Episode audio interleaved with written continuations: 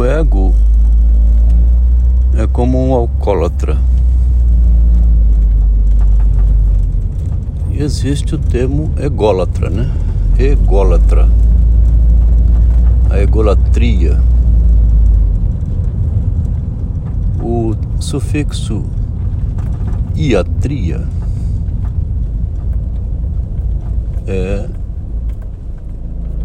por exemplo, efeito iatrogênico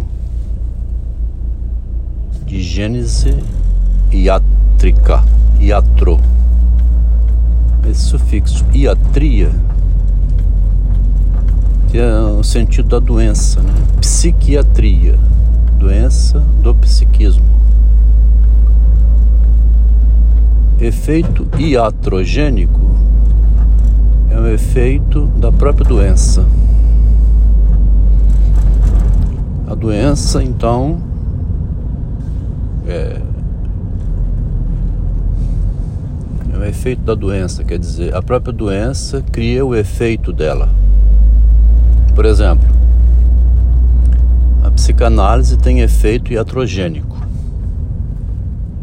Você vai se tratar da doença na psicanálise, ou não melhora, continua gastando dinheiro, indo, tentando, ou até melhora, a pessoa se apaixona pela psicanálise, vira palestrante, o ego inflama, fica feliz de ser psicanalista renomado, ou palestrante, ou sei lá o que, ou mesmo que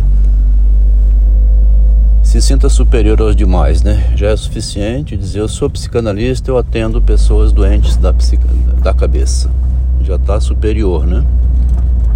É uma maneira da egolatria isso aí, né? É uma maneira da egolatria, doença do ego. O ego é doente de si mesmo, então, né? Ególatra, assim como é alcoólatra.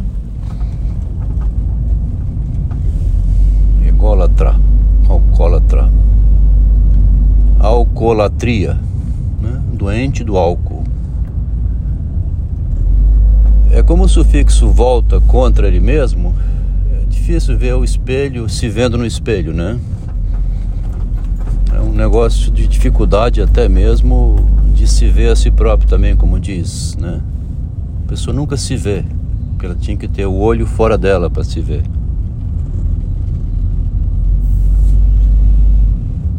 O sufixo iatria, então, né? Egolatria, o ególatra, significa que ele é insalvável, né?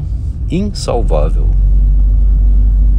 Porque teria que ser pego de surpresa, né?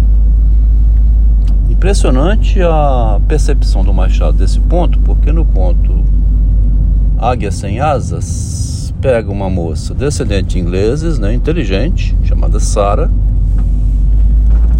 toda inteligente, né, bem arrumadinha, é, etc, etc. E que quer arrumar um pretendente, né, que é um marido. Surgem três homens, porque a mulher, afinal de contas, quer engravidar, ter filho, né, quer ter família, né. Um pretendente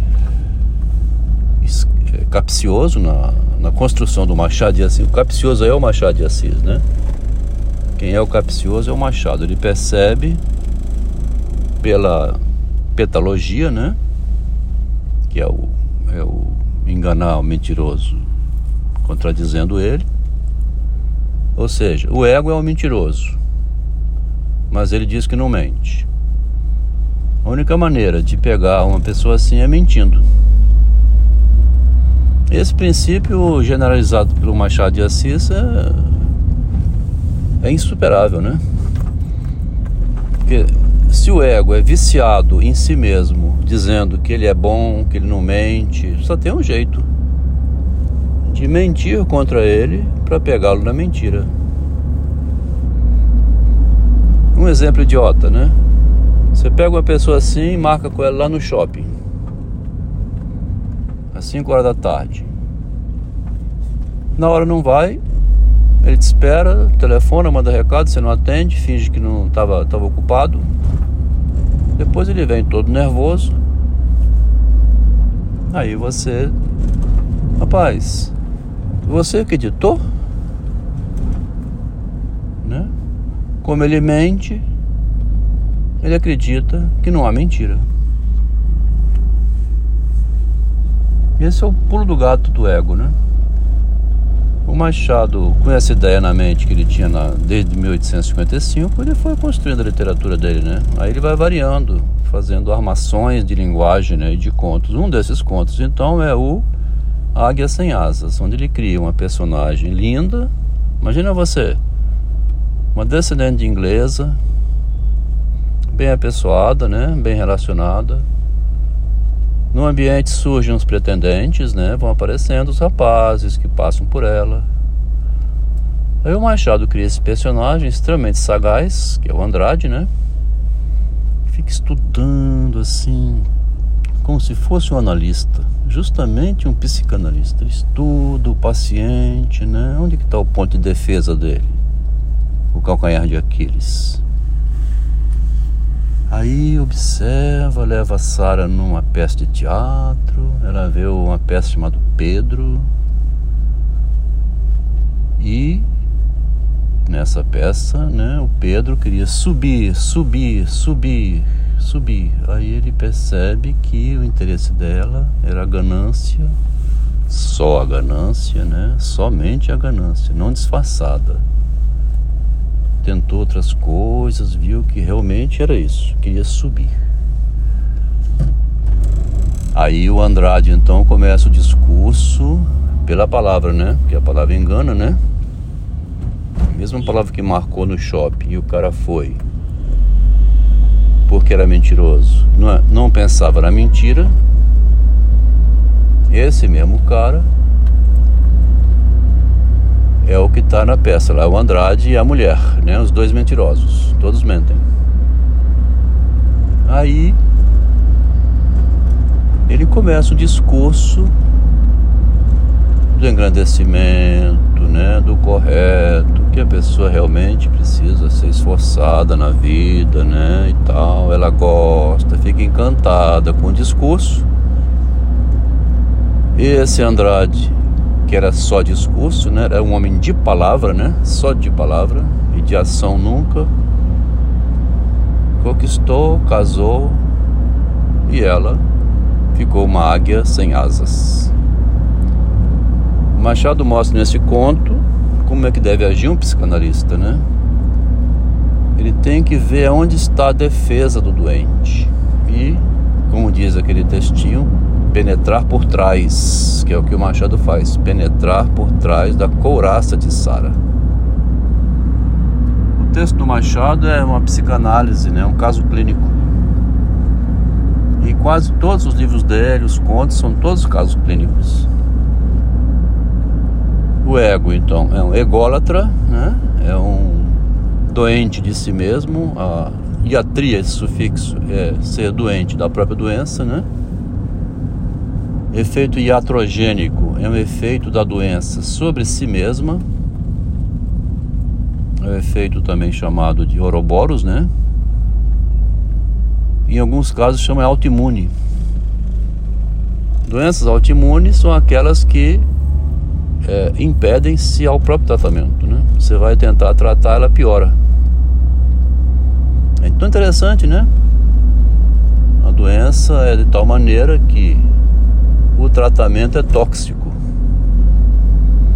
Ao tentar curar a doença, a doença piora. Então é melhor não mexer. O organismo tem um mecanismo de autodefesa é, que percebe a tentativa de curar e ele aumenta a agressão contra ele mesmo. Nesses casos tem uns. Tem um até que estou esquecendo o nome aqui, doença de pele, né, doença assim desse tipo, autoimune, que tem um medicamento que leva ao suicídio. É um medicamento super forte, poderoso, que tenta trocar essa autodefesa do organismo. Até nisso o organismo é o bicho, né? Ele vai e, e leva a pessoa ao suicídio. É um caso que merece estudo. Eu não me lembro agora, é Ponstam, me parece. Constant.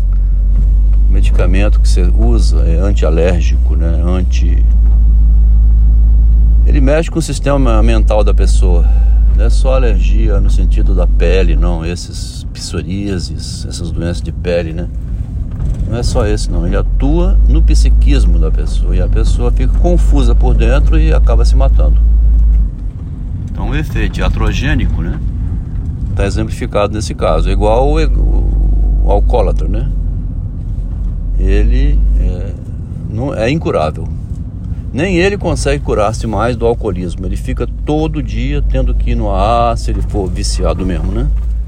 dar palestra para dizer que não é mais alcoólatra e se ele ficar sem ele sente falha e vai beber. Então, o ególatra, caso extremo então da autodefesa, né, que nesse pequeno áudio aqui é um artigozinho que tem do Eric Lohan, que ele falou do efeito iatrogênico da própria psicanálise é, lá o salvar a pessoa faz ela ficar doente da psicanálise. Aí ela se torna uma defensora fundamentalista, aquelas pessoas que não aceitam outro argumento mais a não ser psicanálise. É tão rígido que é, é como se fosse um ataque à pessoa, né? O doente da psicanálise é pior do que um maranata, assim, um doente de uma teoria, né? De uma imagem. Ele se identifica a imagem. E aí fica impenetrável.